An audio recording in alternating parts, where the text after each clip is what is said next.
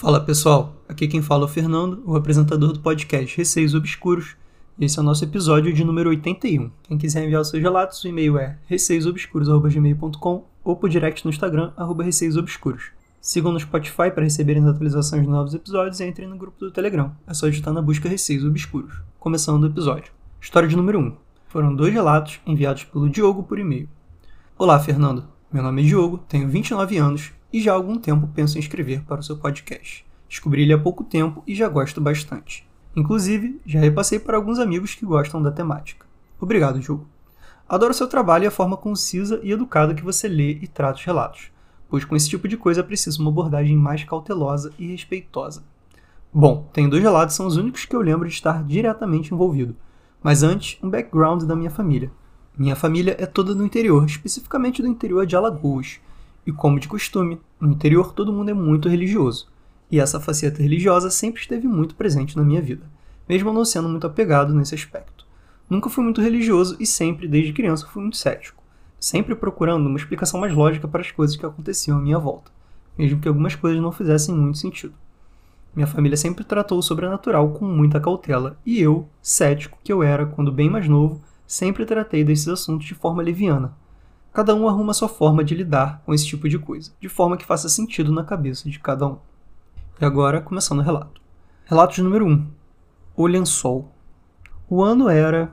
Bom, ele não colocou aqui o ano estávamos viajando ao Espírito Santo, Vitória, para o casamento de minha irmã. Nossa estadia foi no apartamento antigo, grande e bem bonito, que havíamos alugado previamente. Primeiras impressões foram bem positivas. Lembro de ficar horas olhando os discos de vinil dos donos do imóvel. Então fomos decidir em quais quartos ficaríamos. Nesse apartamento ficaria eu, meus pais, minhas irmãs, meus avós e um tio. Sim, tinha lugar para essa galera toda. Eu disse que ficaria na sala, pois era bastante ventilado e o sofá confortável, além de poder ficar vendo TV ou escutando um disco no volume baixo, se assim eu quisesse. Pois bem, na primeira noite eu só peguei um lençol branco para me cobrir e dormi ali, no sofá mesmo. Na manhã seguinte, acordei e fui na cozinha tomar um café. As pessoas que querem ir à cozinha precisam passar pela sala e por onde eu dormi para acessar a cozinha. De forma que, quando eu estava a desfrutar do meu desjejum, minha mãe entra na cozinha, claramente perturbada por algo, e anda a passos largos em minha direção. Ela pede para que eu me levante e me examina da cabeça aos pés, como se procurando por algo. Eu, sem entender e achando engraçada aquela situação, faço algum comentário engraçado e pergunto o que houve. Na mesma hora, minha irmã entra na cozinha, mostrando a mesma preocupação que a minha mãe. E aí eu começo a ficar um pouco preocupado também. Minha mãe pede para que todos fôssemos à sala, Fomos à sala, mais especificamente para onde eu dormi, e o que eu vi foi um tanto perturbador. O lençol que eu me cobria, que eu joguei de lado no momento que acordei e me dirigi à cozinha, estava ali, onde eu o deixei. Mas agora eu percebo que ele estava manchado. E eu lembro, ele não estava manchado quando eu peguei ontem. Fui inspecionar o lençol e o estendi no sofá.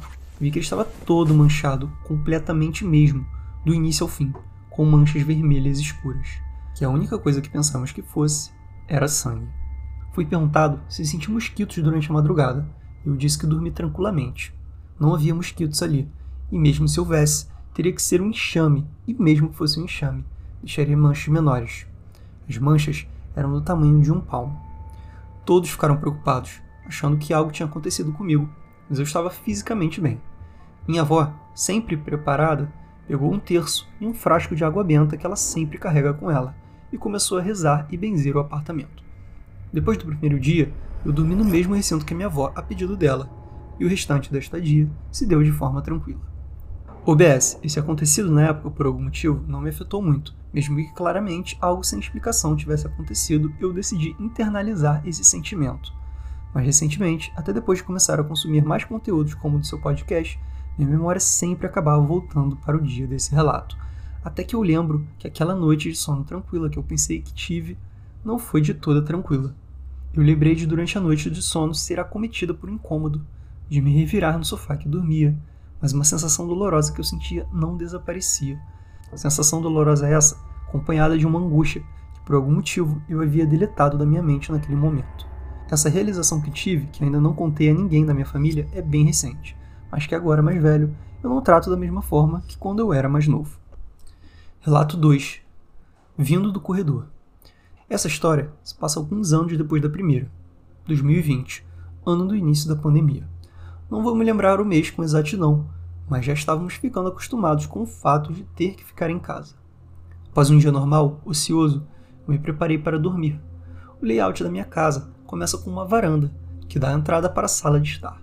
Essa dá acesso à região da cozinha e lavanderia, e outro corredor dá acesso aos quartos. Como de costume, fecho as portas e janelas e me dirigi ao meu quarto. Minha cama fica encostada na parede, de forma que meus pés ficam virados para a porta e ao corredor.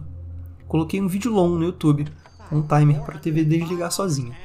Apaguei a luz e me deitei, olhando para o teto, com o som da TV de background. Não vou saber dizer quanto tempo se passou entre um cochilo ou outro, mas me vi deitado, na mesma posição em que me lembro de ter ido dormir. A TV já estava desligada, então pensei que já era madrugada naquele momento. O quarto estava exatamente da forma que eu o deixei quando me deitei para dormir. Posição dos controles, do videogame, dos meus fones de ouvido, de livros, tudo exatamente igual. Até que eu senti o que poderia dizer inicialmente como um desconforto. Não saberia pôr em palavras o que exatamente eu estava sentindo. Até olhar para a porta do corredor e ver que estava aberta, dando para o corredor vazio. Então, esse sentimento ficou claro. Eu estava com muito medo. Um medo que até então nunca tinha sido comum para mim. Em muitos relatos que eu vejo em podcast ou que eu li, grande parte dessas entidades se manifestam de forma disforme, vultos ou coisas cobertas por sombras. Mas o que eu vi tinha uma forma clara. Um homem, estatura média para baixo, bermuda, camisa listrada verde, calvo, estava descalço. Traços comuns, eu diria, até que percebi que ele não tinha um dos braços. A manga da camisa pendia, com o espaço vazio. Os olhos em uma posição, não de todo alinhado com o rosto, denotava ainda mais estranheza da figura, além do olhar e de um meio sorriso que passava um ar de zombaria. Essa figura começa a aparecer pelo corredor e aparecendo na minha porta, lentamente, quase como se deslizando pelo chão. Percebi só agora que não conseguia me mover, nem formar palavras. Mais perto, essa figura chegava, dando a intenção e se curvando para subir na cama, olhos irregulares e sorriso no rosto. Eu senti os músculos do pescoço contraídos e doendo de força que eu tentava para formar um grito de socorro ou horror. Eu senti o peso da cama e tive o vislumbre daquele semblante, até que de forma repentina, tudo que eu via era apenas o corredor escuro e até aquele momento silencioso. Silêncio esse que foi preenchido com um grito que eu tentava com tanta força dar. Plenos pulmões, gotas de suor brotando da testa, coração acelerado como se tivesse corrido uma maratona. Meus pais rapidamente apareceram na porta para ver se estava tudo bem. Eu me resumi, disse que foi apenas um pesadelo muito ruim. Eles estranharam, pois isso era inédito para eles e para mim também. Eu os tranquilizei e disse que estava tudo bem. Eu não dormi mais naquele dia e passei umas duas semanas dormindo muito mal, até que voltei lentamente a normalizar a minha rotina de sono. Eu não sei vocês, mas eu não lembro muito dos meus sonhos. No máximo lembro nas primeiras horas que acordo e depois esqueço. Mas esse eu me lembro de forma clara eu nunca mais me vi sonhando até o presente momento que escrevo esse e-mail com algo parecido ou algo tão estranho barra familiar. Bom, esses são os meus relatos. Desculpa pelo longo e-mail. Te desejo sucesso no seu podcast. É atualmente meu preferido que aborda esses assuntos. Que venham muito mais episódios. Abraço forte. Diogo, um abraço forte para você também. Muito obrigado por esses dois relatos que você enviou. Foram bem detalhados, explicando exatamente o que aconteceu e eu gostei bastante. Falando primeiramente sobre o relato número 1, um, né? O lençol sem dúvida não foram mosquitos. Por quê? Já aconteceu comigo também de receber uma picada e, enfim, quando eu olhar ali na cama tá uma manchinha de sangue, mas mosquito é pequeno e a mancha, consequentemente, também pequena. Essa mancha é de um tamanho de um palmo que apareceu das duas uma. Ou você teve alguma coisa muito sinistra ali, que realmente alguma condição médica ali que fez você sangrar e você nem percebeu, o que eu acho difícil, porque como você falou, não era uma só, né, eram algumas, e você estava se sentindo bem, ou a princípio, né, depois você veio a explicar que você realmente sentiu alguma coisa aquela noite. Mas com certeza mosquitos não foram. E pelo que você explicou aí, você teve incômodo naquela noite. Então acredito também que tenha sido alguma coisa mais ligada ao mundo espiritual que tenha formado essas manchas. Já sobre o relato número 2, como muitas pessoas acreditam que às vezes alguma paralisia do sono tenha sido alguma coisa sobrenatural, mas que ao mesmo tempo realmente é aterrorizante, eu acredito que talvez isso aí tenha sido uma paralisia do sono. Mas essa descrição dessa figura que você viu foi muito, muito aterrorizante. Então, gente, Não quer dizer que caso aconteça uma paralisia do sono, que não tenha nenhuma entidade ali. Talvez tenha tido realmente uma entidade, mas até mesmo quando vocês me explicam assim o fim e falam que estavam sonhando ou mesmo tendo uma paralisia do sono, a gente levanta todas as hipóteses, né? E essa sua descrição aí do olho dessa figura, que ele não estava alinhado com o rosto e ele notava ainda mais estranheza para essa figura, também esse meio sorriso, essa atitude dele, né? Eu achei muito, muito aterrorizante. Fiquei com bastante medo, fiquei até arrepiado quando estava lendo essa parte. É isso, Diogo. No mais, um abração para você. E vamos para história número 2. Mulher Nua. Foi enviado pela Nathalie por e-mail. Ei, Fernando, tudo bem contigo? O Spotify recentemente me indicou o seu podcast e eu já maratonei ele todinho. Assim como você, sempre gostei de contar e ouvir histórias estranhas. Então o formato do seu conteúdo é perfeito. Por isso resolvi sentar e escrever para ti a minha longa história, que se não for sobrenatural, é uma série de coincidências quase improváveis. Meu nome é Nathalie, tenho 25 anos e nasci e cresci no interior do Paraná. Minha família é totalmente católica, com direito ao meu pai sendo ministro da Eucaristia e tudo mais. Mas apesar disso, eu cresci sendo bem sensível para coisas que eu não conseguia entender. Shadow People, fantasmas e tudo mais. E apesar de ter crescido na igreja, eu nunca consegui ser uma pessoa de fé, sempre tive muitas dúvidas, mesmo quando criança. Eu era o terror das catequistas. Eu sei que existem coisas além do nosso mundinho, mas não compreendo o que rola e por isso não confio. Sendo assim, quando eu tinha uns 12 anos, comecei a questionar as coisas que eu tinha experienciado até então e pendi para o lado que não existe nada além disso aqui, da nossa dimensão. Até que um dia eu acordei de madrugada, me virei na cama e quando tentei cair no sono de novo, eu ouvi passos no meu quarto. O chão era com carpete, sabe? fazer aquele barulho muito específico quando tem alguém caminhando por ele. Eu não conseguia ver, mas eu conseguia sentir exatamente quem estava ali. Eu não consigo explicar, mas eu sabia que era uma mulher, que ela estava nua e que ela era muito má, e que ela queria o meu mal. Eu congelei, não como numa paralisia do sono, como já tive outras vezes. Era medo. Não tinha como ir para a porta do meu quarto sem passar pela coisa. O espaço era pequeno. Eu sentia ela andando, de um lado para o outro, sorrindo. Quanto mais medo eu tinha, mais ela sorria. Até que em um determinado momento eu senti ela subindo na cama, por cima de mim, e me cheirando como se eu fosse um pedaço de carne, sabe? Aí ela sorria. Ela não falava, ela só sorria, andava e queria me assustar demais. Ela era forte e física. Eu ouvi barulho de isopor quebrando. Tinha um pedaço de isopor atrás do meu armário, e eu ouvi ele ser quebrado e raspado na parede e eu parada na cama, obviamente travada de cagaço. Foi uma madrugada longa. Fiquei a noite toda nisso, com medo demais para passar pela coisa e ir para a porta. Eu tinha medo de falar, tentar gritar pelos meus pais. Eu vi o dia amanhecer lentamente, mas, mesmo quando o sol surgiu, a coisa continuou lá comigo. Ela ficaria comigo por um tempo. Eu só consegui me mexer quando vi a minha mãe sair do quarto dela. Nesse momento, a coisa estava do lado do armário o que me dava espacinho para correr pela porta. Saí correndo. Minha mãe se assustou e perguntou o que tinha acontecido. Eu só caí no chão e chorei. Minha mãe me abraçou e disse: Acho que eu sei o que aconteceu. Já passei por isso com a sua irmã. O que você viu? Contei tudo para minha mãe e ela ficou preocupada. Meu pai não acreditou. Eu fui para a escola e minha mãe disse para mim que ia benzer a casa enquanto isso. Depois daquela noite, foi tudo muito estranho. Parece que eu fiquei mais exposta e acho que era o plano da coisa tanto que eu não conseguia dormir nem comer. Lembro de também não conseguir correr na aula de educação física. Enquanto eu estava na aula, eu senti uma presença muito forte e desesperada. Era um cara, tinha uns 18 anos, tinha morrido recentemente e não sabia. Ele viu que eu conseguia sentir e ficou me pedindo socorro.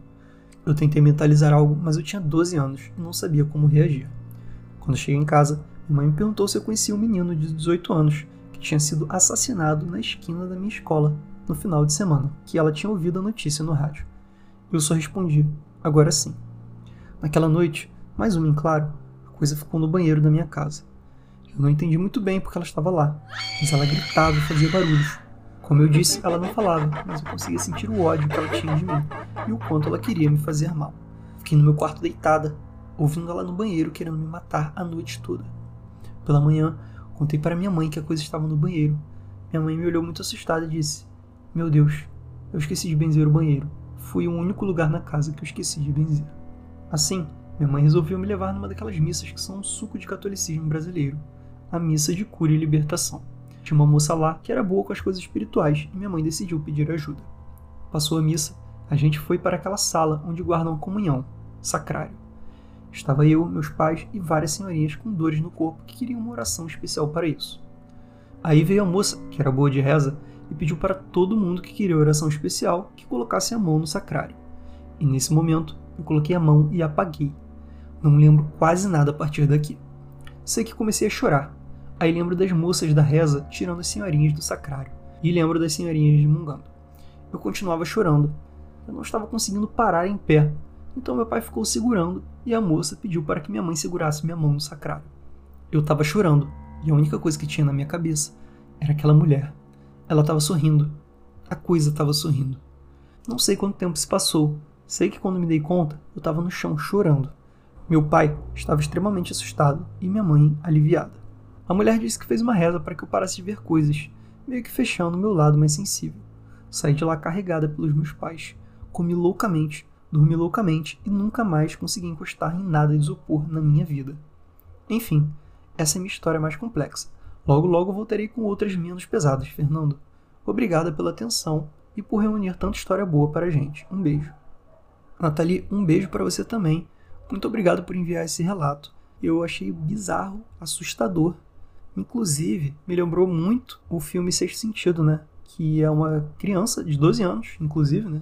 Se eu me lembro bem, o personagem principal tem 12 anos e ele vê coisas assim, tipo fantasmas, só que não necessariamente fantasmas assim, um vulto. Ele vê fantasmas, interage com eles e os fantasmas às vezes não sabem se que morreram ou ou sabem que tem algo errado e pedem socorro para ele. Então, assim, foi muito parecido com quando você viu aquele garoto de 18 anos. Mas o mais assustador mesmo foi a mulher nua, né? Ela claramente ali queria o seu mal, você sentiu isso. E eu ia falar que a princípio eu achei que era uma pessoa mesmo, tá? Quando eu comecei a ler o relato, eu falei, gente, isso aí é uma pessoa que invadiu a casa dela e queria assustar ela.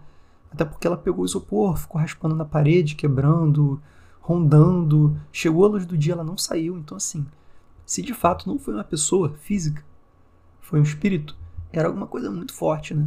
A ponto de ficar ali muito tempo, você conseguir ver aquilo, sentir. Você ouvia não a voz, né? Mas assim, você ouvia os passos, o barulho que fazia e sentia principalmente né, aquele ódio. Coincidentemente, o único lugar que ela apareceu depois da sua mãe benzer a casa foi no banheiro, porque sua mãe tinha esquecido de benzer. História assustadora, Nathalie, muito obrigado. E vamos agora para a história de número 3. Se chama Boneca Estrela. Foi enviado pela Gabriela por e-mail. Oi, Fernando, tudo bem? Essa história muita gente não acredita, mas posso jurar que aconteceu e lembro de tudo até hoje. Pode ficar à vontade para criar um título. Na época eu tinha uns 6 ou 7 anos. Hoje acredito que eu tinha uma certa sensibilidade para ver as coisas. Via vultos, pessoas e escutava algumas coisas. Na época eu era alucinada com uma boneca estrela. Ela era enorme, praticamente do meu tamanho, e pedia muito uma de presente. Dito e feito, ganhei de Natal e fiquei muito feliz com ela. Eu dormia sempre de porta aberta, tinha muitos pesadelos, então praticamente todos os dias meus pais tinham que me acordar, porque eu gritava bastante. Eu deixava essa boneca em pé ao lado da porta do quarto, de modo que eu conseguia vê-la quando deitava na cama. Nesse dia, tive um pesadelo horrível. Sonhava que essa boneca estava possuída e eu jogava ela escada abaixo, pois meu quarto fica no segundo andar. Quando eu voltava para o quarto, ela estava em cima da minha cama. Fiz isso umas três vezes no sonho.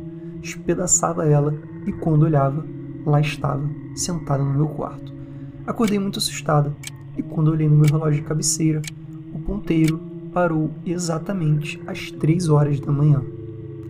Eu olhava vidrada no relógio, não acreditando no que estava acontecendo, e ele ficou uns três minutos sem o ponteiro se mexer, como se a pilha tivesse acabado exatamente naquele momento. Então, eu olhei para frente, consequentemente para a boneca, e quando olhei, ela simplesmente virou o rosto e sorriu para mim, como uma criança. Saí correndo e fui dormir com a minha mãe. No dia seguinte, Pedi para minha mãe que sumisse com aquela boneca e eu não queria saber o que iria fazer com ela. Desde então, nunca mais soube dessa boneca. Abraços e sucesso. Gabriela, um abraço para você também. Fiquei arrepiado também lendo a sua história aqui, na parte em que a boneca olhou para você, né, e sorriu. E principalmente achei muito estranha essa história das três horas da manhã, ponteiro ficar parado durante uns três minutos sem se mexer.